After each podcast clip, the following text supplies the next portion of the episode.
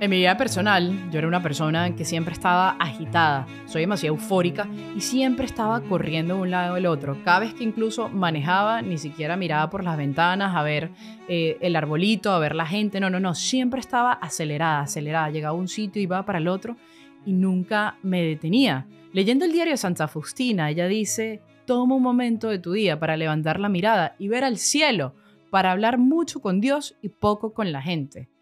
¿Cuántas veces hablamos y hablamos y hablamos tanto con la gente de cosas que no nos sirven para nada y hablamos poco con Dios?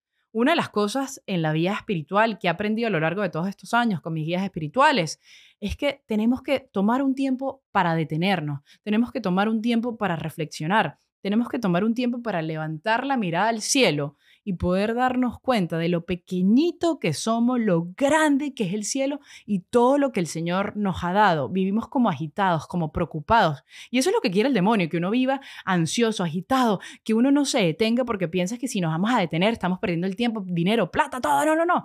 Hay que detenerse, hay que detenernos y mirar, mirar alrededor, qué es lo que tengo, cómo lo estoy viviendo, qué estoy haciendo para ganarme esa eternidad, qué estoy haciendo con el prójimo, qué estoy haciendo con mi vida, estoy siendo mejor persona que ayer o sigo igual.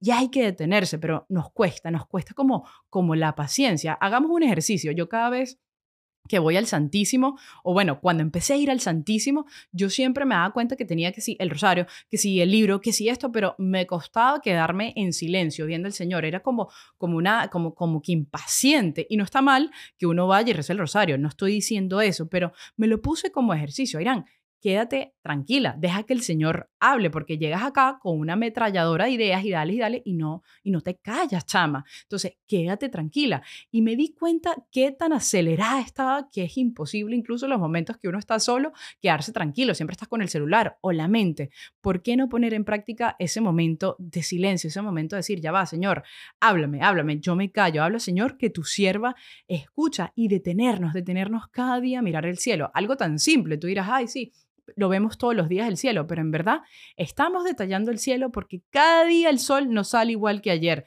todos los días es único, todos los días es un regalo, pero es que las cosas simples, las cosas sencillas dejaron de sorprendernos. Yo no sé ustedes, pero yo llegué a un punto en el que yo vi el anochecer y a mí me da igual la estrella, decía, ay, qué lindo, pero en verdad, ¿cuándo fue la última vez que en verdad observamos, que detallamos, que nos dejamos sorprender por esa naturaleza, por ese Señor? ¿Cuándo fue la última vez que en verdad escuchamos bien a alguien y estamos acelerados y acelerados, acelerados, acelerados? Así que hay que detenernos. La invitación el día de hoy es que hay que detenernos y no te lo estoy diciendo a ti, me lo estoy diciendo a mí.